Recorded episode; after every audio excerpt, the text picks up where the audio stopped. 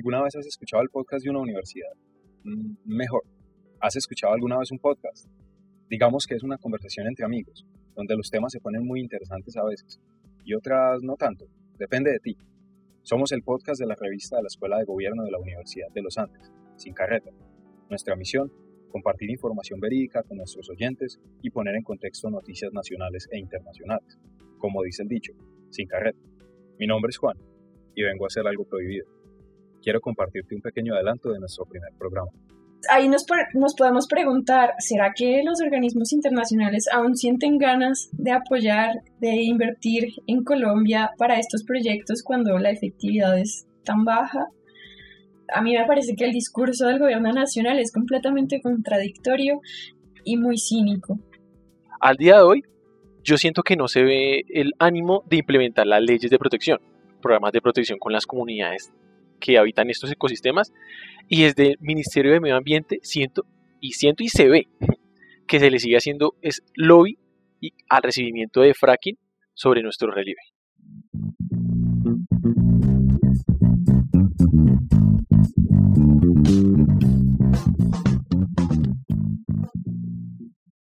Bienvenidos y bienvenidas a Voces en Onda, el programa de la revista Sin Carreta de la Escuela de Gobierno y Asuntos Públicos de la Universidad de los Andes. Hoy estamos con ustedes, Iván Nocua de la Universidad Nacional. ¿Qué tal? ¿Cómo están todos? Danitza Ospina, nuestro nuevo talento, estudiante de narrativas digitales de la Universidad de los Andes. Hola a todos, ¿cómo están? Qué gusto estar acá. Juan García, un próximo egresado. Hola, y yo, María Restrepo, también de los Andes. Recuerden que nos pueden escuchar en cualquier momento, una pausa activa, haciendo ejercicio, o para empezar el día luego de una conversación con buenos amigos. Bueno, les queremos compartir que estamos muy contentos de que ya tenemos un par de programas al aire y esto es gracias a ustedes que nos escuchan y al equipo que ha estado trabajando fuertemente detrás de todo lo que llevamos hecho. Y bueno, hoy queremos hablar de un tema muy delicado, también muy controversial y un poco diferente de lo que nos gusta hablar aquí.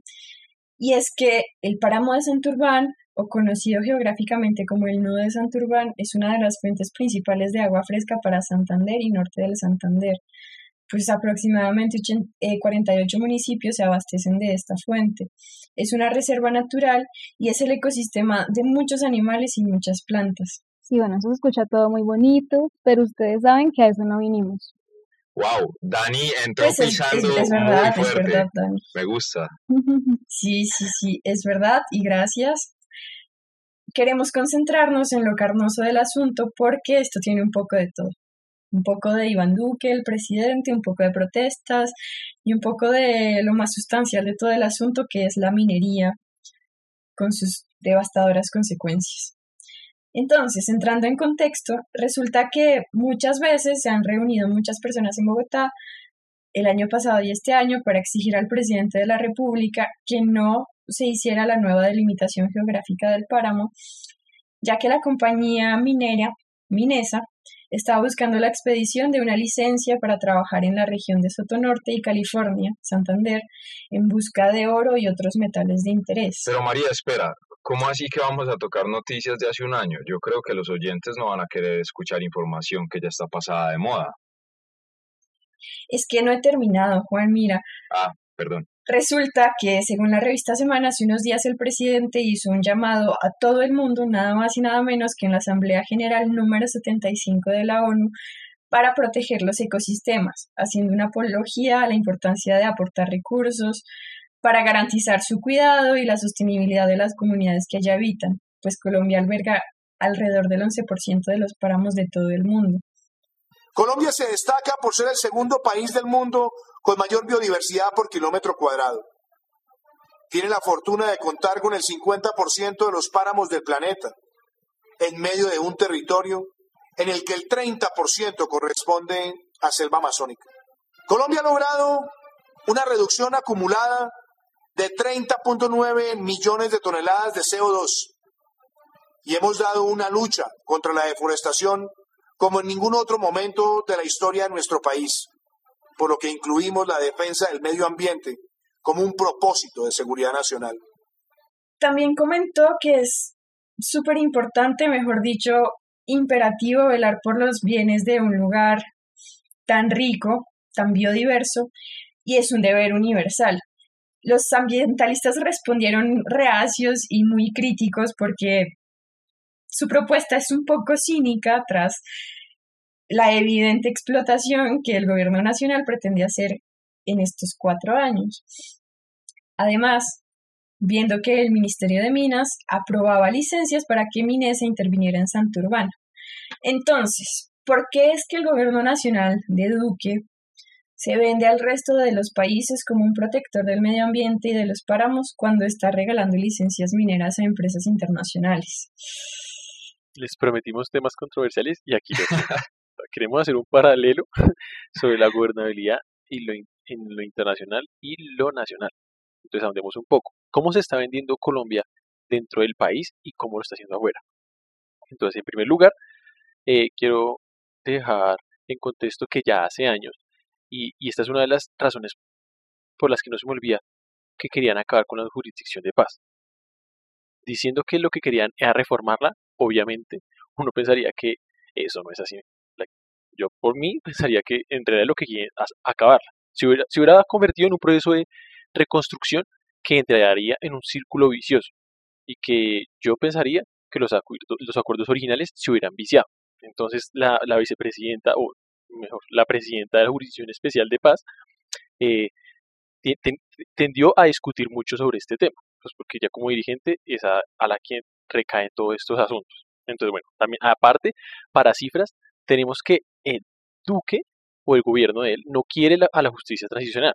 Y eso se ve eh, en evidencia al maltrato presupuestal, que, que, la última vez que se vio le iban a quitar el 30% de los recursos. Pues esto es grave para la gente. Entonces, es así como en el inicio del periodo de él, tuvimos 11 meses en la que la JEP no trabajó. O sea, yo pienso que eso es un gran obstáculo, sabiendo que solo tienen diseños de funcionamiento. Entonces, perdimos 11 meses en los que no trabajó. Y la Jurisdicción Especial de Paz es un proceso importante. Pero espera. Y más que importante para el país. Te tengo una pregunta. Entonces, nosotros estamos comentando que la JEP no está aportando o no está cumpliendo con las responsabilidades que tiene. Bueno, no necesariamente eh, no está actuando. Ya después de que se hizo toda la, movida jurisdiccional o jurídica, mejor, eh, ya la JEP está trabajando y, y yo he visto, eh, he leído los resultados que está dando, los, las versiones, la verdad, todo para lo que fue construida. Solo que en esos 11 meses de inicio del periodo del presidente Iván Duque no, no se dejó trabajar y siento que esto movió muchos sentimientos y aparte de todo también creó conflictos entre ambas partes que pues ya habían acordado paz. Pero bueno, eh, luego de dejar eso ahí, entonces, ahora traigo a colación lo que fue el discurso de Duque en la ONU, que lo hizo en defensa de los páramos. Entonces, eh, me, me, acordó a esa pasada situación y por eso lo traigo a la mesa porque muestra que eh, los organismos internacionales de la gobernabilidad colombiana muestran una faceta que no es real.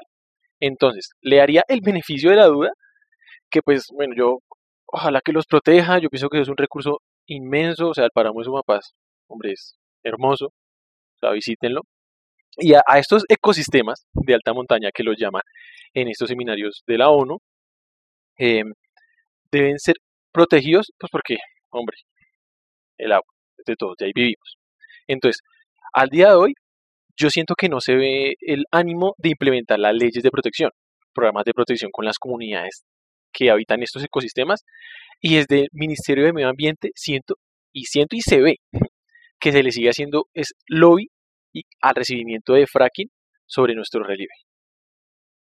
Claro, yo entiendo muy bien el paralelo que estás haciendo tú ahí, porque tanto la JEP como eh, los asuntos ambientales han necesitado de ayudas internacionales. Entonces, ¿dónde queda la palabra del presidente cuando una gobernabilidad ha sido tan fragmentada, tan, tan mal llevada a cabo? Entonces, pues ahí nos, nos podemos preguntar, ¿será que los organismos internacionales aún sienten ganas de apoyar, de invertir en Colombia para estos proyectos cuando la efectividad es tan baja? Bueno, yo los quiero entrar un poco en el contexto, ya sobre el otro lado de la moneda, hablando de Minesa. Minesa, pues es la Sociedad Minera de Santander y es una empresa colombiana de minería de oro. Y pues ustedes saben, ellos crearon un proyecto que se llama Soto Norte, todo ubicado en el departamento de Santander. Algo muy curioso es que cuentan con el respaldo de una empresa que se llama Mubadala Investment Company y este gobierno es de Abu Dhabi, Emiratos Árabes. Entonces, pues claramente esta información viene de su propia página, pero hay algo que me gustaría resaltar de lo que ellos dicen y es que al comienzo del proyecto, y se supone que todavía tienen cinco compromisos claves. Pues claro, entre estos se encuentra no afectar la calidad ni la cantidad del agua, prohibir el uso de mercurio y todos estos químicos que dañan al ambiente, tener estándares de seguridad, proteger el medio ambiente y por último, que esto es lo curioso, respetar los límites del páramo de Santurbán. Es una de sus prioridades, delimitar todos los páramos del país. Entonces, eso me parece muy curioso que fue lo que dijo el presidente. Claro, él habla de una estrategia global, de que todos los páramos del país tenemos que cuidarlos, pero ¿qué, está, qué se está haciendo como tal con estos casos que estamos viendo que son muy relevantes? Por ejemplo, acá vemos el caso de Santurbán se propuso ampliar las hectáreas protegidas mm. y esto conlleva a incluir también el subpáramo. A mí eso es lo que no me cuadra, como al resto de los ambientalistas. La delimitación es ilusoria, puesto que Minesa afirma que el área donde se realizará el proyecto está entre los 2.200 metros sobre el nivel del mar y los 2.600 metros sobre el nivel del mar. La delimitación del área protegida indica que el páramo está entre los 2.800 y los 3.100 metros sobre el nivel del mar. Según esta lógica, todo marcharía bien, porque no se, afectaría, afectaría el páramo y de hecho habría alrededor de 200 metros de diferencia entre el proyecto y el páramo. Pero es que no es así, esta es una realidad inventada porque la delimitación sobre la que se está basando Minesa es del 2014 que está tremendamente desactualizada y no tuvo en cuenta a las comunidades paramunas. Es una obligación del gobierno actualizarla y de hecho debía hacerlo antes del 2018, pero no lo logró. Hizo una prórroga para terminarlo en el 2019 y tampoco lo logró y este año pues con la pandemia tampoco se ha hecho nada. Por otro lado, Minesa y el, gobierno nacional están ignorando que esta zona es una zona de influencia de páramo, es decir, todavía es un ecosistema de subpáramo y es de bosque alto andino. Todo este sistema está en conexión y por eso tocar alguna de sus partes traería consecuencias seguramente irreversibles. Bueno, María, lo que dices es bien interesante, eh, hablando del lado de los ambientalistas. Aquí, Iván, quiero devolverme un poco a lo que dijiste al principio y fue la verdad. Tú mencionaste la verdad. ¿Hasta qué punto sabemos nosotros qué tan cierto o dónde está realmente la verdad detrás de estos objetivos eh, que mencionó Dani, que tiene Minesa, ¿no? Nosotros sabemos que la minería claramente es una actividad para obtener recursos, sí, eso está claro. Sin embargo, eso no significa que no sea mala. Pero no quiero eh, entrar aquí sesgado y sesgar a nuestros oyentes. Les voy a hablar un poco de las consecuencias positivas que ha tenido, por ejemplo, la minería acá en Colombia, sin dejar aparte las consecuencias negativas. Para seguir dándoles un poco de datos, el DANE en 1993 encontró que las necesidades básicas insatisfechas de las comunidades que vivían alrededor de, de minas y de trabajos de minería era alrededor del 61% de la población. Ahorita, para 2018, estas comunidades mineras tienen unas necesidades básicas insatisfechas de alrededor del 33%, que no es perfecto porque estamos buscando llegar a un cero, pero se nota un progreso. Eso en cuanto a las consecuencias positivas. Es un progreso en perdón, pero es un progreso que se dio en 20 años con una relatividad muy importante, pues no se puede decir que la única razón de la satisfacción de esas necesidades básicas sea la actividad minera. Es cierto, no hay que decir que son proporcionales, se podría decir que sí existe una correlación, pero es muy cierto lo que dices María. Y algo de pronto un poquito más carnoso es la parte de las consecuencias negativas. Entonces, claramente, ya lo habíamos dicho, la, afectación ambiental, la contaminación del agua, oigan, para minar hay que ensuciar mucha agua y esa agua no queda sucia así como el agua que encontramos en un, en un canal o en un río que simplemente está café y tiene algo de lodo, algo de tierra, pero tal vez se pueda tomar. No, esta agua está un, eh, impresa con metales que te pueden envenenar, que pueden envenenar a los animales y que las plantas no toman sus nutrientes de la misma manera que con el agua normal.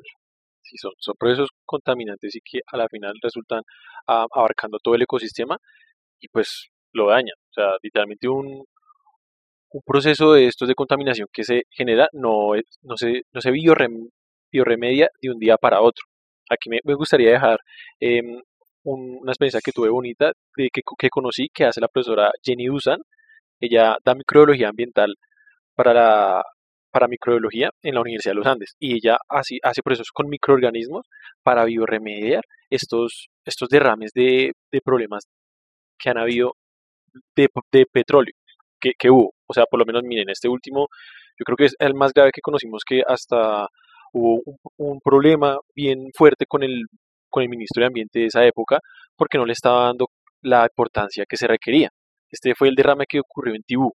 O como 35 mil personas se vieron afectadas, porque pues de ahí sale su consumo y, bueno, curiosamente también fue en Santander. Bueno, más exactamente en norte de Santander.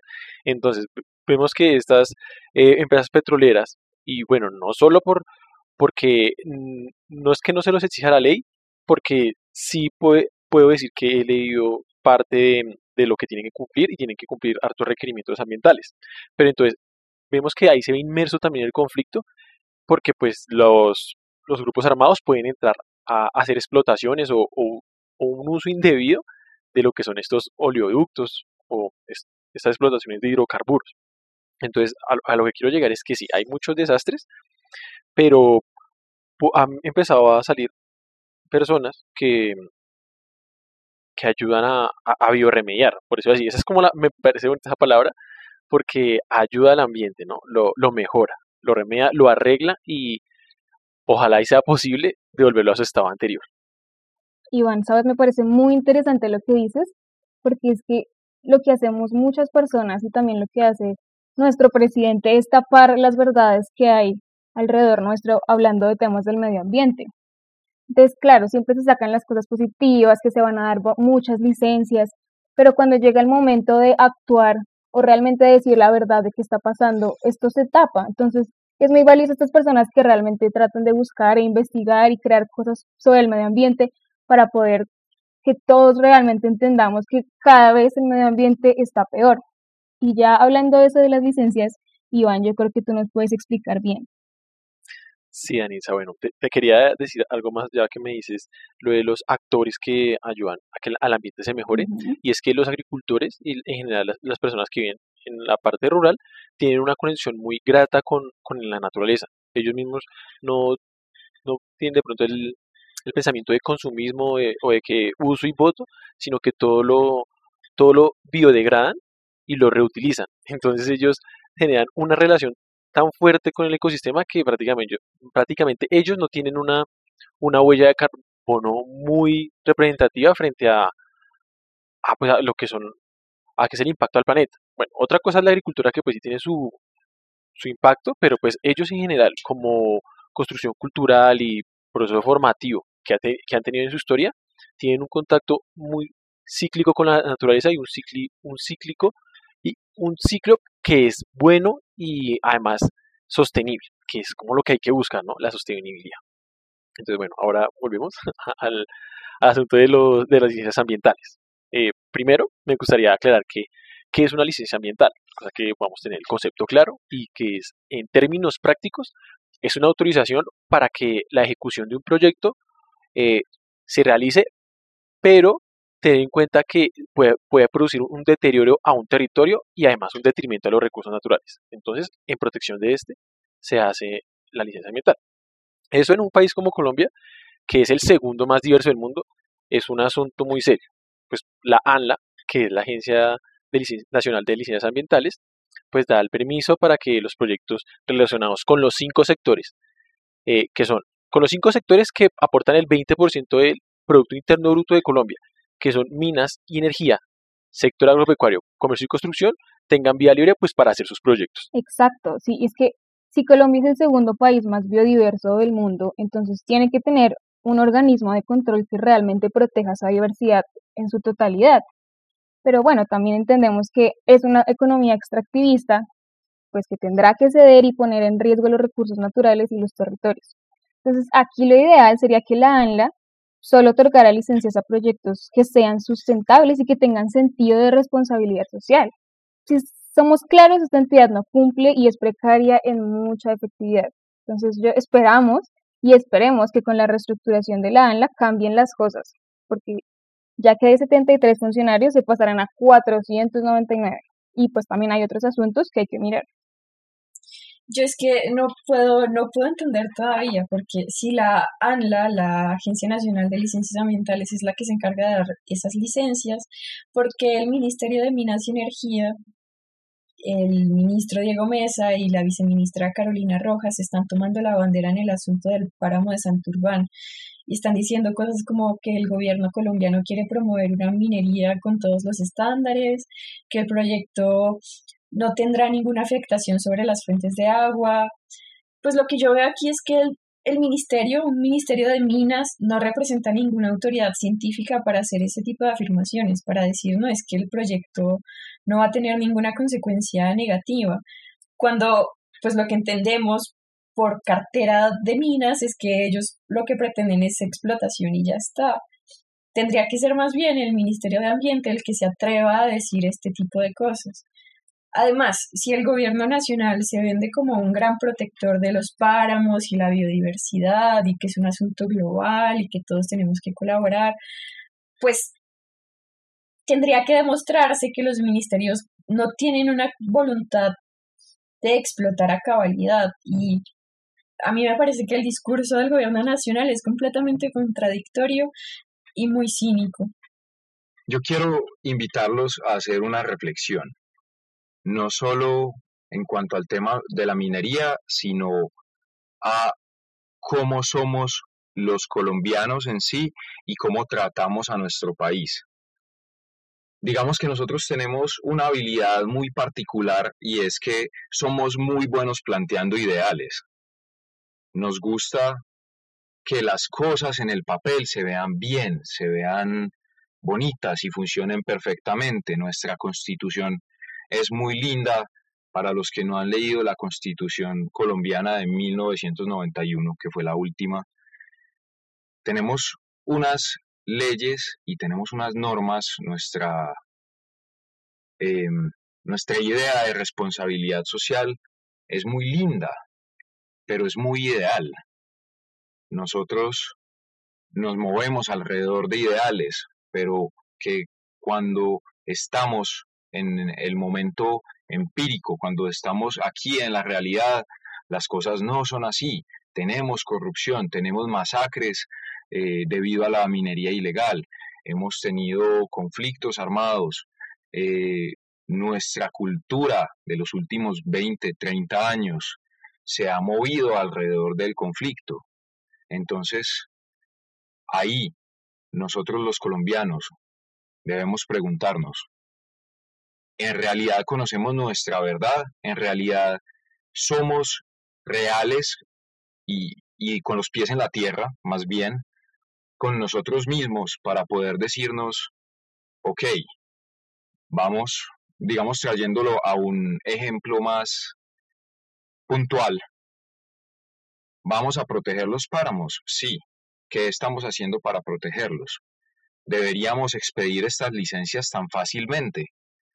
Hay un dato bien interesante y es que aunque la licencia a Minesa ya haya sido expedida, siguen habiendo protestas para que se vuelva a reabrir. ¿Expedida o archivada? archivada. Siguen habiendo protestas para que el proceso no se realice, para que la intervención al páramo que en este momento ya está sucediendo no suceda. Para complementar algo de lo que dices, Juan, me gustaría como resaltar una frase que dice el vocero del Comité por la Defensa del Páramo de Santurbán, se llama Erwin Rodríguez Salá, y lo voy a citar. Dice, pues no podemos por una parte pedir a la comunidad internacional acompañamiento para crear una estrategia global para la defensa de los páramos, mientras que internamente en nuestro país se ha hecho una estrategia para privilegiar la explotación minera en nuestros páramos. Y creo que ahí se ve muy claro lo que tú dices y es la reflexión que creo que todos y también como oyentes deberíamos realizarnos y es que está pasando internamente en nuestro país. Como globalmente queremos vernos bien y que todo quede bien, pero nuestros páramos tenemos que cuidarlos nosotros mismos y también nuestro gobierno tiene que apoyar en eso. Totalmente. Hay una frase que me gusta utilizar mucho, es del filósofo Nietzsche.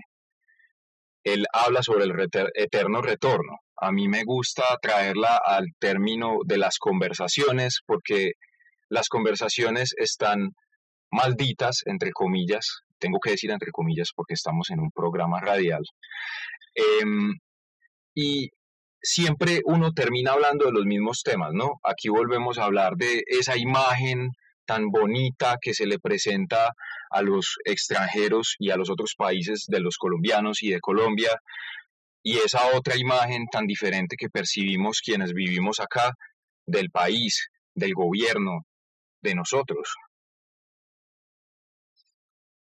Hay otra cosa que me pareció muy importante, la mencionó Iván, y fue sobre la importancia del verde y de la naturaleza en la vida de las personas. Digamos que los agricultores tienen esa ventaja de estar siempre en contacto, ¿no? Pero ahorita los que infortunadamente somos citadinos, no siempre tenemos esa oportunidad. Aprovecho para hacer una referencia a nuestro primer programa que habla sobre la mudanza la virtualidad y un poco esa fundamentalidad de la naturaleza en nuestras vidas. Porque sí, nosotros hoy en tiempos de pandemia, en tiempos en donde ahora nuestra oficina, nuestras casas, nuestra casa y nuestra principal herramienta de trabajo es el Internet, nos hace falta la naturaleza. Yo creo que para poder terminar con broche de oro, debemos de pronto unos 15 minutos al día, 10 minutos, salir, estar cerca de los árboles, respirar aire fresco, porque al fin y al cabo somos animales y venimos de la naturaleza. Instintivamente siempre vamos a terminar allá. Bueno, Juan, a mí de verdad me parece supremamente útil lo que dices. Tu discurso es esencial y sí considero que el contacto con la naturaleza es algo que todos deberíamos experimentar. Es como construir la ciudad en la que queremos vivir. Exacto, pero creer en que las ciudades son una vitamina verde, que efectivamente tienen que ser uno de los objetivos de desarrollo sostenibles para crear ambientes seguros, resilientes, donde la contaminación, la producción de desechos y todo se reduzca al máximo, pues sucederá, eventualmente sucederá, espero que suceda. Pero esto no quita el hecho de que la explotación minera, por ejemplo, se siga realizando o en Santurbán o en cualquier otra parte de Colombia o en cualquier otra parte del mundo, porque quieras o no, el oro, el cobre, los minerales que salgan a partir de la minería son extremadamente necesarios para mantener el estilo de vida que llevamos. Entonces, pensar en que podemos estar un poco más tranquilos estando cerca de árboles, caminando 15 minutos en un parque, está bien. No es la realidad de todos. No es la suerte de todos. Totalmente.